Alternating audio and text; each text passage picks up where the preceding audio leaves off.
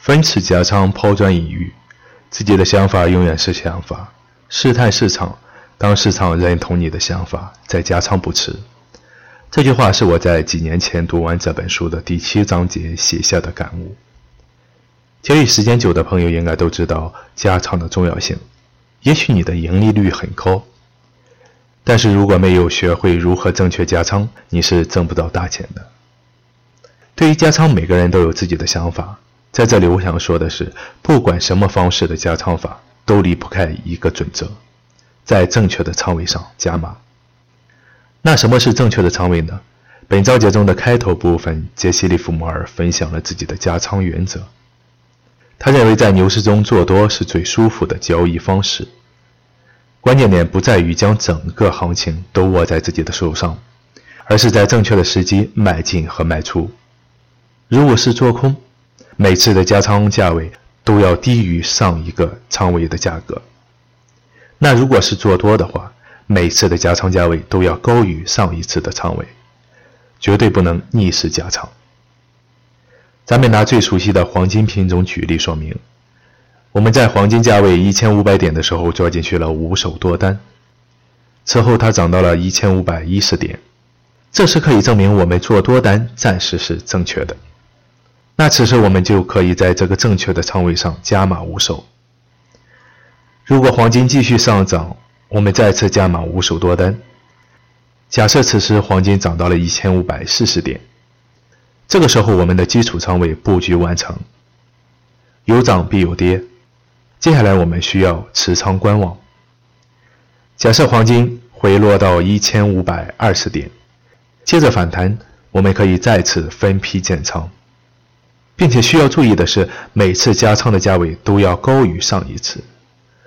如果市场不给这样的机会，那说明进入了一段震荡的时期，我们就需要分批平仓获利了结。当然，真正的交易可能更复杂一些，这些也只是假设。用以说明什么才是正确加码。在本章中，杰西讲了一个关于华尔街作手的故事。这名作手绰号叫牧师，在当时可谓是享誉盛名的大作手。有一天，牧师的一位线人火急火燎地冲进了他的办公室，告诉他糖业公司的主席正在买进糖业股，劝他抓住这个机会，并且预计这次至少有三十个点的利润可赚。而牧师表现的则相当镇定，反复问了线人好几遍后，叫来了助手，请你去场内帮我卖出一万股糖业。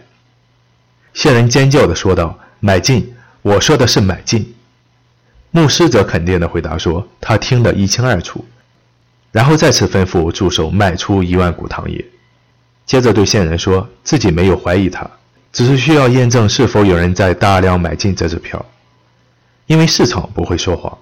经过验证后，牧师果断地让助手买进了三万股糖业。这则故事中的道理和我们提到的正确仓位加码意思差不多。卖出其实为了确定是否有人买进。当确定之后，布局多单，因为交易需要客观性，不可以主观认为怎样就怎样，市场是不会说谎的。这一章从头到尾其实就讲了一个观点：在交易中正确的加仓。很多人的交易系统中都没有加仓这一环节，在刚刚步入这个市场的新人中尤为常见。其实这本身是不对的，交易不是盈利就是亏损，五五开而已。打破这个僵局的根本之一就是仓位不正确的时候及时止损，而当行情证明自己的仓位正确时，在正确的仓位上加码。加仓方案必须是你交易系统中的一部分。并且能够得到行之有效的执行。好了，这里是传奇交易员杰西·利弗莫尔的投机智慧，我是张宇，在外汇市场交易多年的老司机，我正在搭建自己的交易圈子，里边都是做交易的朋友，大家一起交流行情，一起去做交易。如果你感兴趣，请添加我的微信 s s c z y g，也就是汇市财经宇哥的首拼字母。今天的节目就到这里，如果您认同我的观点，请点赞转发。感谢收听，下期再见。